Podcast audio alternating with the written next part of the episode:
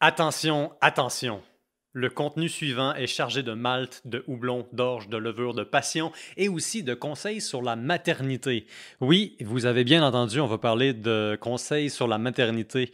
On va voir euh, qu'est-ce qui se passe quand on boit de la bière après ne pas avoir bu de la bière pendant très longtemps et surtout les conseils de quoi faire et de quoi pas faire. Cet épisode vous est présenté par La Shop à Malte. Si vous habitez dans le coin de l'Outaouais, puis en réalité un peu n'importe où au Québec, c'est pas mal la référence en termes d'ingrédients brassicole et aussi d'équipements brassicole. Ils vendent un peu de tout et aussi ils font de la formation. La Shop à Malte, qui est située au 99 rue Crémazie à Gatineau. Allez les voir, ils sont sympathiques, ils sont bien gentils. Euh, et aujourd'hui, la bière qu'on boit ne vient pas de n'importe où. Elle nous est procurée par le dépanneur Rapido, Rapido aussi à Gatineau.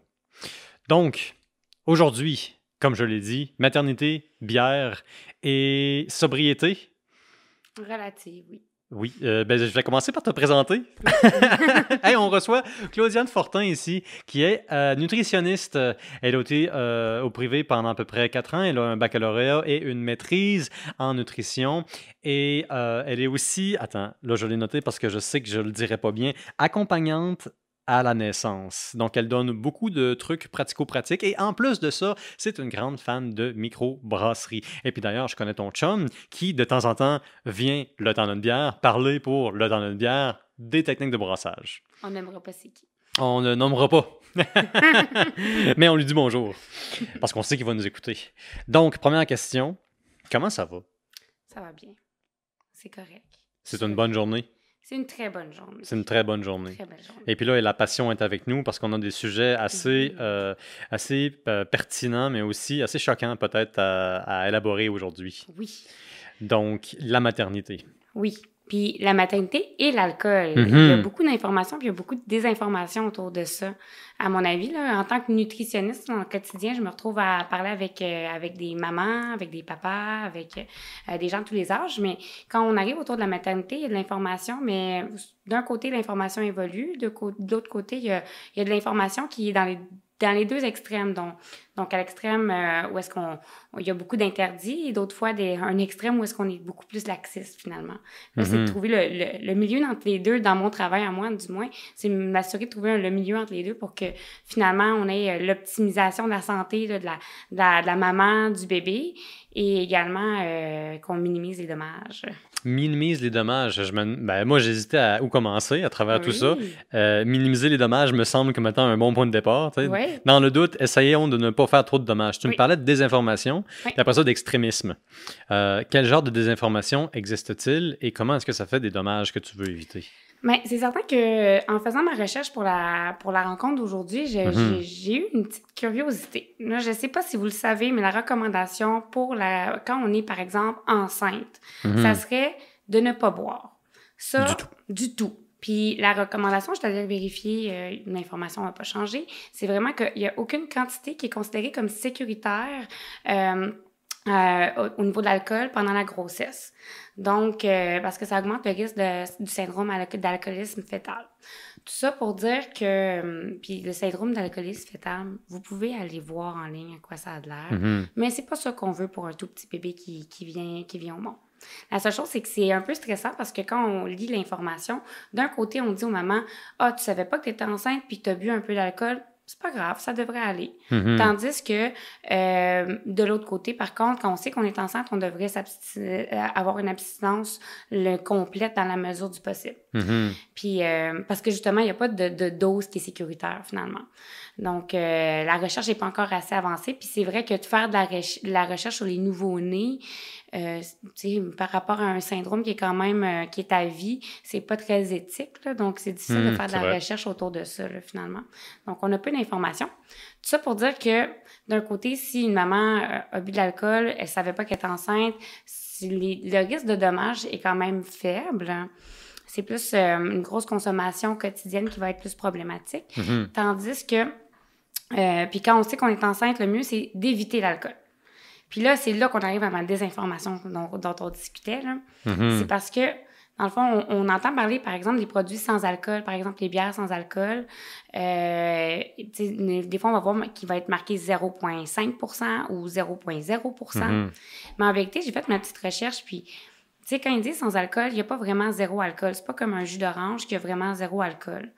Donc, euh, c'est ce qu'on se retrouve à avoir, c'est une quantité limitée d'alcool qui est en bas de 0.05, ce qui vient faire que on peut le considérer comme une boisson sans alcool. Mhm. C'est juste que dans le cas de la... C'est plus pour la population, la majorité de la population. Pour la femme enceinte, 0.05 et moins, c'est quand même un peu d'alcool. Donc, dans le contexte d'une grossesse, ben, on, on voudrait pas justement avoir d'alcool le moins possible, la plus petite quantité possible. Euh, c'est ce qui est le plus important. Ben, là, on se retrouve à avoir des petites quantités sans savoir. Puis souvent, les mamans, ils vont me dire, ah, je prends du bien, de, de la bière sans alcool, mais en vérité, ils savent pas qu'ils prennent des fois, ils ne savent pas, dans le fond, qu'ils prennent vraiment une bière avec un petit peu d'alcool. Ils pensent que c'est sans alcool.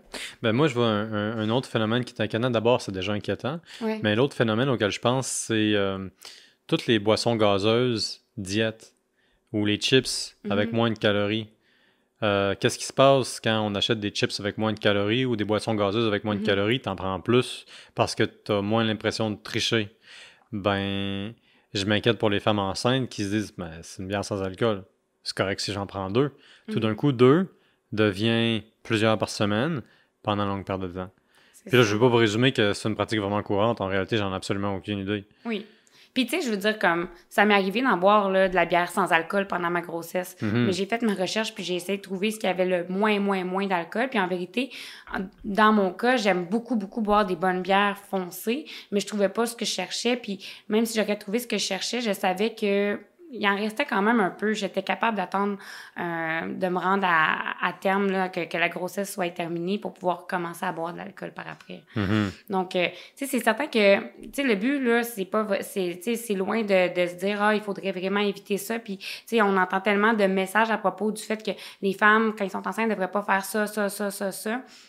Mais tu sais, il y a des, certains messages en nutrition qui sont des, parfois plus importants que d'autres. Il y a des, des aliments à éviter. Mais tu sais, c'est important juste de savoir que quand on fait le choix de boire mm-hmm. une bière, dans le fond, euh, qui contient, qui est à 0.05 ou 0.01, il y en a, il y en a un tout petit peu dedans. C'est juste ça qui est important de savoir. Après ça, tu sais, puis dans mon rôle, justement, d'accompagnante à la naissance, tu sais, le but d'une accompagnante, c'est d'aider les parents à faire des choix éclairés. Mm-hmm. Donc, si on décide de boire une, une bière, justement, sans alcool, qui contient un peu d'alcool finalement, ben, l'important, c'est de faire un choix qui est éclairé au final. C'est de savoir qu'est-ce qu'on fait puis qu'est-ce que ça représente. Oui, c'est ça. Puis de choisir notre risque parce que justement, si on pense que c'est zéro puis qu'on en boit euh, six par jour tous les jours, ben mhm. il y a des chances que ça ait plus d'effet que si on savait qu'il y avait un petit peu d'alcool dedans, mais on en boirait peut-être un peu moins. Est-ce qu'on a une idée du seuil entre une coupe de bière sans alcool, mais qui en réalité a un peu d'alcool pareil, puis trop? On le sait pas. C'est ça qui est plate. Hmm. Souvent, ils vont dire ah, une consommation une fois de temps en temps, donc une consommation normalisée de la, la SAQ, les plus petites bières. Oui, Mais là, à ce moment-là, ça serait, ça serait, euh, ça serait, ça serait pas dommageable, mais en même temps, ils savent pas c'est quoi c'est que le risque est faible. Puis comme tu disais, il n'y a, pas de, a pas de test là-dessus, fait qu'on peut pas déterminer, ah. mettons, une formule qui dit... Il n'y a pas euh, zéro risque. Il n'y a pas zéro risque. Ça fait qu'on réduit le risque, mais le risque est quand même là. Fait qu'il y a un risque en partant de toute façon. Oui, l'action d'en boire va avoir un risque. Mm-hmm. Cela dit, après ça, comme je dis, l'important, c'est vraiment de faire un choix éclairé. Ça fait que si on, on boit une bière, euh, si on a le goût de boire une bière sans alcool, mais on en boit une, on en profite à 100 mm-hmm. puis on passe à autre chose. Puis si on trouve que c'est pas, ça vaut pas la chandelle, mais à ce moment-là, on n'en boit pas, puis on se fait d'autres choses qui vont être goûteux, qui vont répondre à notre envie de boire aussi, mm-hmm. euh, quelque chose de désaltérant, de pétillant. Puis ensuite de ça, ben, on, on passe à autre chose finalement. Là. Euh, j'ai envie de poursuivre dans la section conseil de grossesse pour ma curiosité personnelle. Oui, vas-y. Euh, je pense pas que ma bedaine de bière me donne droit à quoi que ce soit. Mais euh, dans, tous les, euh, dans, dans, tous les cas, tu parlais d'aliments à éviter. Oui. pendant la grossesse. Oui. je me demandais quoi? Ben, dans le fond, il y a les. Dans le fond, c'est pour les, les toxi-infections alimentaires parce que la femme enceinte, elle n'a pas de l'air d'être euh, immunitairement un petit peu plus faible, mais en mhm. vérité, elles, sont plus à risque, dans le fond, d'avoir des infections alimentaires. Un peu comme les tout petits, les enfants, euh, les enfants mhm. plus jeunes, puis aussi les personnes âgées. Ce qui vient faire que, euh, par exemple, les fromages à pâte molle, euh, les charcuteries, parce qu'on les coupe et ils restent froids, donc il n'y a pas d'autres cuissons depuis le, le magasin. Euh, par contre, si la charcuterie a été sautée, là, on, on, enlève le problème, mais la charcuterie froide, certains poissons, plus du côté du mercure, manger des sushis, le, poisson cru. Mm-hmm. Le tartare aussi, ça, ça va être à éviter. Après ça, c'est certain que vous connaissez tous des gens qui n'ont pas suivi ces règles-là, tout comme vous connaissez des gens qui ont que, leur mère buvait un verre d'alcool toutes les, toutes les semaines pendant la grossesse, puis la majorité du temps, il n'y a pas de problème. Mm-hmm. Dans le cas des toxi-infections, c'est un peu plus grave parce que finalement, si, par exemple, la maman, elle, attrape... Euh, euh, une, une, salmonellose, disons, là, ou une listériose, ben, il y a un danger de vie, de, de mort pour la mère et pour euh, le, le, le, le, nourrisson, ben, dans le fond, le, le, fœtus. Euh, rappelle-moi, c'est quoi déjà une listériose? Je pense que j'ai entendu ce mot-là peut-être deux fois dans ma vie. C'est comme, c'est une infection à la listeria. C'est une bactérie qui, euh, dans le fond, il y a plusieurs types de, il y a plusieurs bactéries qui font des toxi-infections, puis la majorité du temps, dans le fond, ça vient, ça vient faire souvent euh, des gastro, là, des vomissements. Mais ça, c'est comme quand on a la version plus douce. Puis, tu sais, on va se rappeler de la, oh on va se rappeler de la, de la maladie du hamburger. Il y a des gens, tu sais, par exemple, les gens qui ont, tu sais, pas la listeria, c'est une autre sorte de bactérie, mais ça reste dans la même famille. Tu sais, on Son a des voisin de la fesse gauche? Voisin de la fesse gauche, là, il y a comme ça, vient faire, ça peut faire des atteintes aux reins et aux poumons. Là. Ah, ouais, OK. je veux dire, ça fait que c'est que la majorité du temps, les gens n'auront pas de problème. Mm-hmm. Mais moi, j'ai pas, pas le goût d'avoir euh, une de mes clientes patientes qui se retrouve dans les nouvelles parce que, euh, parce que les choses vont moins bien à cause d'une contamination, finalement. Mm-hmm. Donc, euh, puis tu sais, j'ai nommé ceux qui me venaient rapidement en tête, mais en vérité, tu sais, les fèves germées, euh, les, les, le, les, œufs, les œufs, la farine crue, euh, plein d'autres choses comme ça. Ça va être des aliments, dans le fond, qui sont plus à risque de, porter plus de bactéries, ont besoin d'une cuisson. Hmm. C'est tout simplement ça. Dans le doute, cuire? Quand on est enceinte, dans le doute, cuire. Mieux vaut être dur à cuire. Mieux vaut être dur à cuire. Attends, je sais pas si cette expression-là s'applique en fait dans le contexte, parce que dans le fond, ça veut dire le contexte. Bref, ah! oublie l'expression. Mieux vaut une bonne cuisson. C'est ça, oui, on va, on va, on va s'en tenir à ça. Et puis, euh, côté post-naissance, oui. pour les euh, amateurs de bière, y compris de bière de microbrasserie. Euh, quel conseil donnes-tu lorsqu'il s'agit de se réacclimater à euh, boire? Première question, peut-être naïve de mon côté. Est-ce que tu peux boire de la bière en allaitant? Oui, tu peux. Ah, il y a du contentement dans ce, dans ce sourire-là. il y a du soulagement là-dedans. C'est la réponse. c'est la fierté de pouvoir contribuer au bonheur de ces amatrices de bière. Ça m'a fait plaisir, tout le monde. On pourrait terminer là-dessus. Mais, tu sais, c'est certain qu'il y, a différentes, euh, il y a différentes recommandations, puis ça dépend. C'est là qu'on a un petit peu des deux côtés. Mm-hmm. Dans le fond, si on, ça fait longtemps, là. Tu sais, on s'entend neuf mois. Puis, on n'a pas dit l'information, mais j'ai une héritière moi-même. J'ai produit un humain.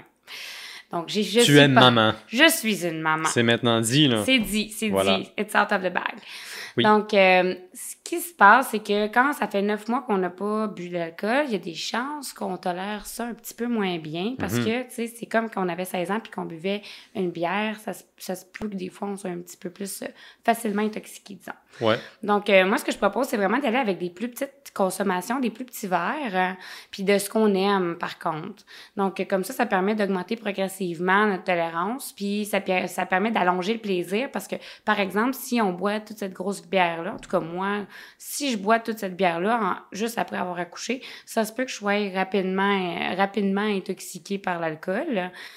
Incommodé. Incommodé. Incommodé. C'est vrai que c'est un meilleur mot, intoxiqué. Je trouvais que c'était violent. J'étais comme, je suis pas intoxiquée. Mais j'ai trouvé tantôt, il faut que je te dise ça. Euh, tu parlais d'infection, puis tu as utilisé le mot contamination. Puis je me demande si c'est pas le lexique brassicole de ton chum qui t'a pas contaminé. Ouais. les contaminations. Tu sais, chez nous, on a des, des conversations sur le, le potentiel d'avoir des populations de bactéries sur notre nourriture. on, a cette passion-là en commun, la sécurité, là, c'est important.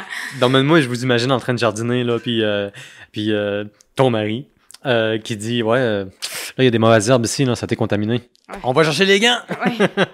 Il, y a, il y a plein de choses. là. Mais oui, effectivement, là, on, on a, euh, on, on fait attention pour que les contaminations soient. euh, Tu sais, quand quand on coupe la viande, là, Mhm. c'est propre. C'est by the book. propre.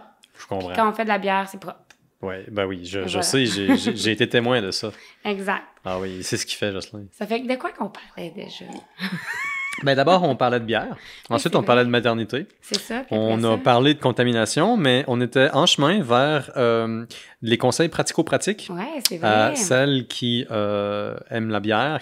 Et moi qui te demandais évidemment si euh, c'était correct, si c'était permis Oui. de, de boire en allaitant, puis des conseils pour se Ouais. réacclimater finalement à... Ça fait on commence avec des petites quantités, puis on va avec ce qu'on aime le plus. Parce Mhm. que, tu sais, si on commence à boire comme quelque chose qui goûte pas bon, là, ça sert à quoi de boire quelque Ça, chose qui goûte non. dégueu? Ça fait que, On commence avec ce qu'on aime. on aime le rapido, Oui. on aime notre bière microbrasserie qu'on a faite avec les outils de, de la à Mhm. malt. Ah wow, t'as bien, euh, bien clos la boucle, là, c'est très bon. Ça fait que, ben justement, On va te garder. fait on va en profiter, puis on va prendre ce qu'on aime. On prend pas ce qu'on n'aime pas. Si ça goûte pas bon, prenez-en Ouais. pas. Choisissez quelque chose que vous aimez. Ouais. Puis on en boit un petit peu pour s'acclimater. La seule chose, c'est que, ben, dans le fond, en allaitant, dans le fond, la, la, la, la question qui, la question qui, qui, qui, qui frôle, euh, qui, qui inquiète les gens, c'est, là, est-ce que je peux boire? Est-ce que mon bébé va être sous si moi je Mhm. bois? Puis il y a différentes, dans le fond, il y a, il y a différentes euh, recommandations. C'est sûr que dans le meilleur, meilleur, meilleur des mondes, ça serait de pas boire d'alcool du tout parce que l'abstinence est toujours meilleure que tout le reste. Puis c'est certain qu'il reste que l'alcool, c'est un poison. Mhm. Euh, nous, on est capable de bien, de, de bien le gérer, ce poison-là, mais les bébés sont un petit peu plus euh, sensibles. Mhm. Ça fait cela dit, par contre, euh, tu sais, c'est pas la, c'est pas la semaine 1, la semaine 2, la semaine 3 qu'on a le goût d'aller boire un, un verre. Parce qu'on se rappelle que, euh, tu sais, petite initiation à la maternité avant d'arriver dans le, dans le plus le vif du sujet de l'alcool, c'est que quand le bébé, il naît, on vient de passer deux à trois jours à pas bien dormir. Mhm. On est fatigué, puis c'est comme si on, on a fait le marathon d'une vie pour la Mhm. majorité. Même si euh, ça a été plus facile que pour d'autres, c'est quand même intense. Mhm. Donc, ceux qui l'ont encore plus intense, ça peut encore, c'est encore plus, euh, c'est encore plus euh, fatigant finalement. Puis là, on se retrouve avec une petite, petite bombe là, qui se réveille à toutes les trois heures. Mhm. T'es constamment sollicité puis t'as pas d'énergie. Tu te fais réveiller aux trois heures. Toi, as-tu déjà, genre, passé ta deux, une semaine à te faire réveiller aux trois heures puis devoir rester réveillé au moins 45 minutes entre tes trois heures de sommeil? Non, sauf quand c'était juste ma faute.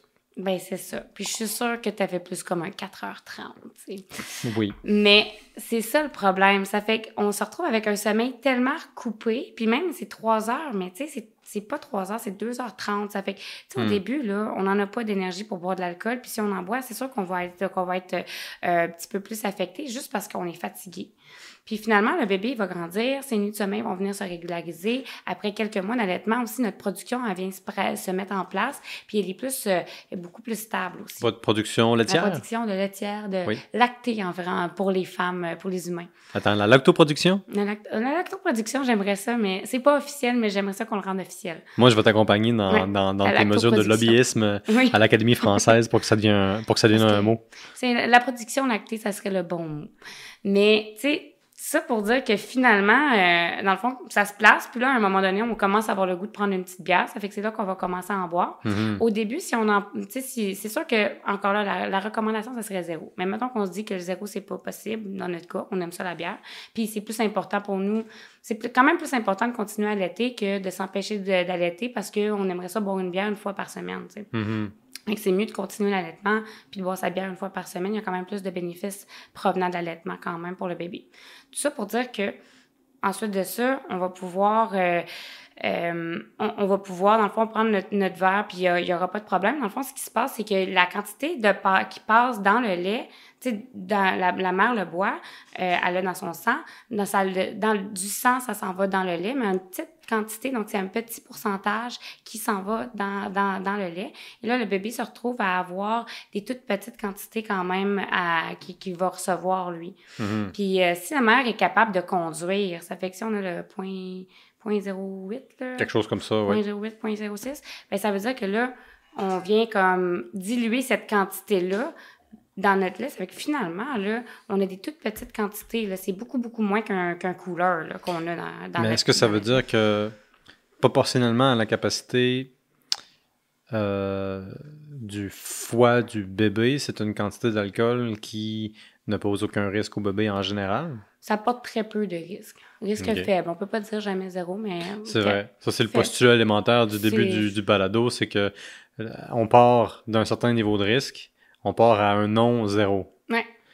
Ça fait que plus que zéro, mais quand même. Puis après mhm. ça, ça va dépendre de la tolérance de la, du volume de la mère. Si elle est grande puis plus lourde, ben c'est sûr qu'elle peut elle va pouvoir euh, en boire plus avant d'atteindre son 0.06, 0.08 versus la plus petite personne finalement. Mhm.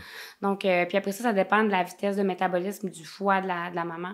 Ça pour dire que si vous êtes capable de conduire, vous êtes clairement capable d'allaiter votre bébé. Pas besoin de tirer son lait puis de le jeter, de faire quoi que ce soit. Mhm. Puis là, moi, je me souviens que j'ai déjà dit qu'on pouvait tirer notre lait puis le jeter, puis que ça, j'étais pas d'accord avec ça. Puis là, t'as fait quoi? On peut tirer notre lait puis le jeter? Ça, je, dois bien humblement admettre euh, que je, comprenais vraiment pas ce que tu me disais. C'est ça.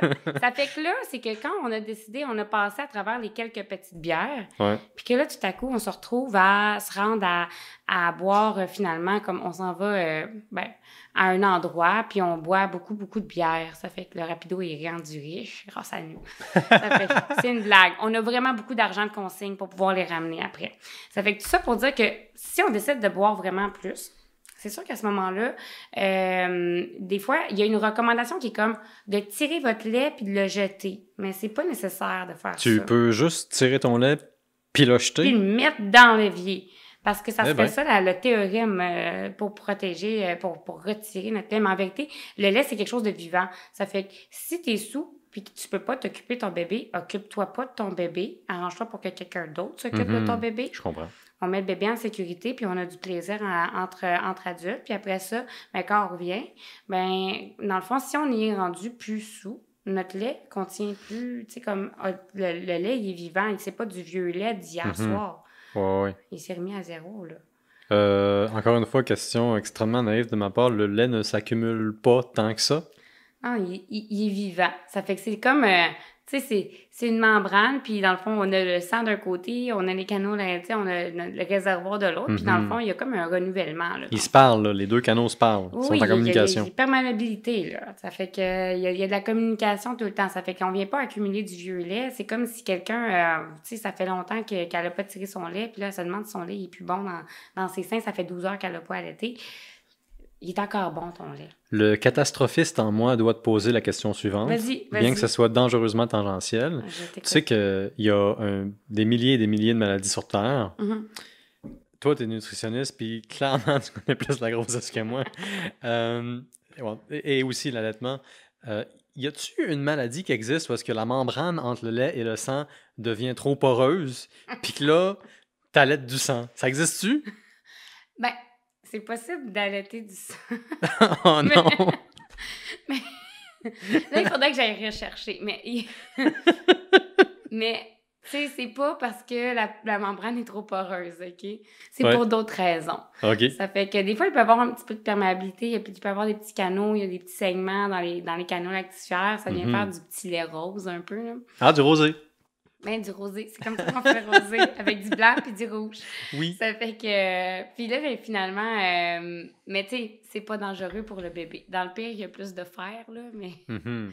Parce qu'il y a du sang dedans, mais sauf que non. Puis ça, ça se résorbe, là, OK. Ben, il fallait que je te le demande. Maintenant, je le sais. Je veux dire, on a au moins approché, on a conceptualisé la chose. Oui. D'autres chercheurs qui ont au moins des capacités, contrairement à moi, pourront aborder la question, puis dans quelques années, venir sur le balado puis nous dire on a trouvé la solution. Non, c'est ça. Mais je te dis, c'est pas dangereux si ça arrive, puis c'est mhm. temporaire, puis c'est pas... Euh, euh, tout comme des fois, désolé pour les informations, mes amis, mais des fois, les seins peuvent être un petit peu, euh, un petit peu abîmés parce qu'on a besoin d'une marraine d'allaitement. Ça fait que l'on peut appeler notre organisme dans notre région pour avoir une marraine d'allaitement, avoir de l'aide à l'allaitement. Mais des fois, on peut avoir des petites blessures, puis ça vient faire qu'il y a un petit peu de sang qui se retrouve dans la bouche du bébé. Mais ça mhm. aussi, c'est pas dangereux. Est-ce que tu peux nous définir un peu c'est quoi une marraine d'allaitement? Je, euh, moi, personnellement, je, pense que c'est quelqu'un d'autre qui est en capacité d'allaiter puis qui veut venir. Oui. Ben, dans le fond, en Outaouais, là, c'est chez Naissance Renaissance Outaouais. Euh, mm-hmm. Dans le fond, ils se retrouvent à avoir. c'est une femme qui a allaité pendant au moins six mois. qui a suivi une formation plus approfondie sur la lactation, puis l'allaitement, puis euh, tous les défis qui peuvent venir avec, puis tous les problèmes qu'on peut rencontrer quand on allait. Wow. Oui. Euh, je me demande qu'est-ce qui se dit dans cette formation-là. Ah, il y a beaucoup d'affaires à propos des membranes poreuses. Ah bon, excellent. Là, c'est peut-être pour moi finalement. C'est là que je vais aller. C'est la prochaine phase. C'est le prochain balado. Ben oui, exact. Puis tu sais, justement, tu sais, finalement, l'alcool, on peut en boire. Mm-hmm. Puis tu sais, des fois, il y a la recommandation de boire juste après avoir allaité. Comme ça, ça nous donne trois heures pour boire, tu sais, comme pour digérer notre alcool. Mm-hmm. Ça fait qu'on voit souvent cette recommandation-là. Euh, tu sais, après ça, c'est... Euh, il reste que quand on, tant qu'on est capable de s'occuper de notre bébé, surtout parce que souvent on reste avec notre bébé puis on prend une petite bière avec la visite, tant qu'on est capable de s'occuper de notre bébé, ben il reste que c'est quand même des, des, niveaux qui sont relativement sécuritaires. Pas sans risque, mais sécuritaires. Mm est-ce que c'est des questions qui reviennent souvent dans, euh, dans tes interactions avec euh, tes patientes? Ouais. Euh, des questions d'inquiétude? Est-ce qu'il y a d'autres questions que toi qui reviennent, que, que, que, tu trouves qui reviennent souvent et qui méritent d'être un petit peu partagées ou démystifiées? Ben, tu sais, c'est certain que des fois, quand on les voit comme en clinique, tu sais, je ne l'ai pas dit dès le début, là, mais tu sais, il reste que. C'est sûr que c'est toujours considérant que le bébé n'a pas d'autres problèmes. Mm-hmm. Ça fait que c'est sûr que quand on a d'autres problèmes qui s'ajoutent, ben là, on n'est plus dans la population en général. Ça fait que ces recommandations-là sont moins, des fois, adaptées. Mm-hmm. Ça fait que, tu sais, ça garde en tête que si on a un petit bébé qui est comme plus, tu sais, fatigué, plus somnolent, tu sais, mm-hmm. on va peut-être comme justement vérifier avec, euh, avec votre professionnel qu'est-ce qu'il y en est pour, pour vous puis votre allaitement. Mais euh, en vérité, il y a tout le temps plein de petites questions du genre euh, est-ce que je peux manger ça? Est-ce que je peux boire ça? Est-ce que je peux faire ça? Puis tu sais, des fois, la transition entre ce qu'on peut manger pendant la grossesse puis ce qu'on peut manger après pendant l'allaitement, des fois, les gens ils vont pas chercher cette information. Ça fait que moi, ce hmm. que je dirais, c'est que je trouve que les mamans se préparent quand même bien pendant la grossesse surtout pour la naissance. Puis après ça, on dirait qu'on oublie qu'on va avoir un bébé après. Parce qu'on continue de le nourrir différemment. C'est que, que le, bébé, à la place de se nourrir à partir de notre sang de l'intérieur, se nourrit à partir du lait de l'extérieur. Oui, c'est ça. ça je commence à comprendre. C'est ça. Ça fait que des fois, ils sont pas bien préparés à l'allaitement ou ils ont, tu sais, des fois, il y a des petites informations qui leur manquent, puis des fois, ils vont lire, par exemple, l'information qu'on parlait tout à l'heure de la, sur la grossesse, mm-hmm. c'est-à-dire qu'on peut pas manger de jambon ou de, de fromage à pâte molle. Dès que le bébé il est sorti, puis que le placenta il est sorti, le placenta, c'est la, c'est ce qui fait l'échange pour nourrir le bébé par le mm-hmm. sang, là, dans l'intérieur. Ben, quand tout est, quand l'accouchement est terminé, ben, on pourrait en manger. Mm-hmm. Ça fait que, tu sais, quand l'état de grossesse est passé, on peut recommencer à manger comme on mangeait avant. Fait que dans le fond, la grande solution, là, c'est de commencer par la bonne information, d'être bien informé, puis d'aménager les besoins puis les goûts. C'est-à-dire que si tu as envie de prendre une bière, ben attends le bon moment puis prends une bonne bière. Ouais. Mieux vaut, ouais. mieux vaut euh, boire mieux et boire moins. Ben, c'est plate de même, hein. Tu trouves? Je trouvais qu'il y avait une certaine. Euh, ben, c'est fait un effort. C'est pas pire, là, mais moi, je dirais que, tu sais, c'est d'optimiser les plaisirs. Ça fait oh, c'est bon, ça. On veut vraiment identifier c'est quoi qu'on veut, c'est quoi qu'on a besoin. Mm-hmm. Puis après ça, après ça, comment est-ce qu'on fait pour trans avoir ce besoin, ce besoin-là répondu? Ça fait que si on a besoin d'une bière, peut-être que des fois, c'est juste qu'on a besoin d'aller se coucher puis d'avoir quelqu'un qui vient garder notre bébé. Ça fait que là, c'est pas cette bière-là qu'on veut avoir. Mm-hmm. Mais on a envie d'avoir de la visite, boire une bonne bière avec nos, les gens qui sont autour puis en profiter. Mais là, on en profite puis on, on, on, euh, on, on choisit ce qu'on préfère puis on optimise notre plaisir.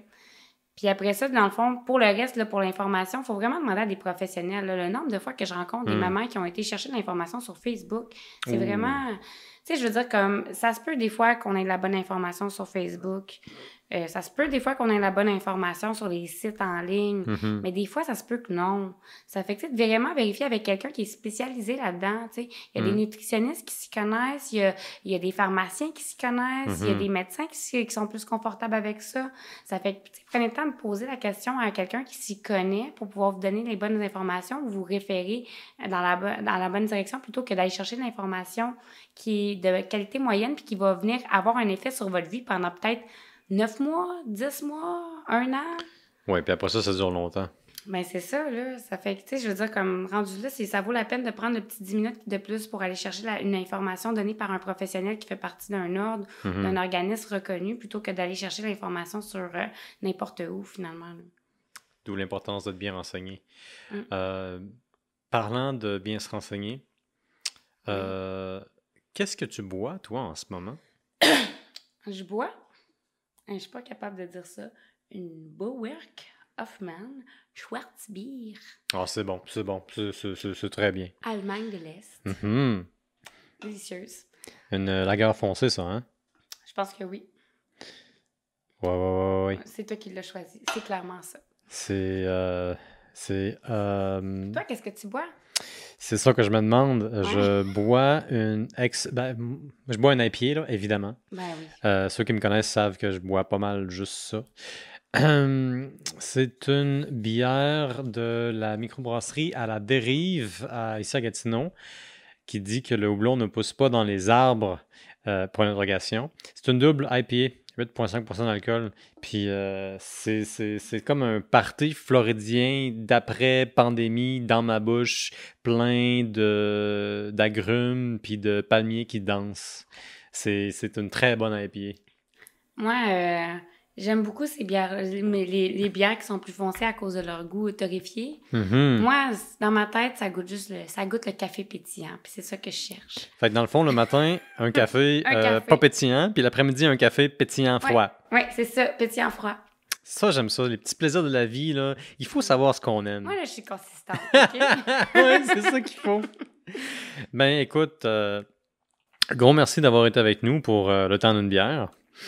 Euh, pour ceux qui nous écoutent, si vous aimez notre contenu, si vous aimez notre compagnie, notre ton, notre bonne humeur et notre passion, euh, devenez nos amis, abonnez-vous et n'hésitez pas à nous contacter, nous poser des questions, nous faire des recommandations. Nous sommes toujours preneurs et nous aimons bien collaborer une fois de temps en temps pour le temps d'une bière ou plusieurs.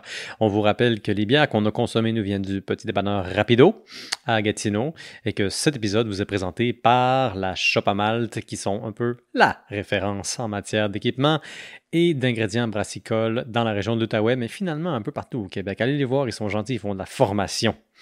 Et euh, ils répondront à beaucoup de vos questions avec beaucoup de passion et de bonne humeur. Moi, ce que je vous dis là-dessus, c'est merci de nous avoir écoutés, puis ben, à bientôt. Puis Claudiane, un gros merci. Ça fait plaisir. Ben, c'est ça. Merci à toi. De quoi? invité. Un petit cheers. Euh, C'est bon, un air cheers. euh, cheers. Salut tout le monde.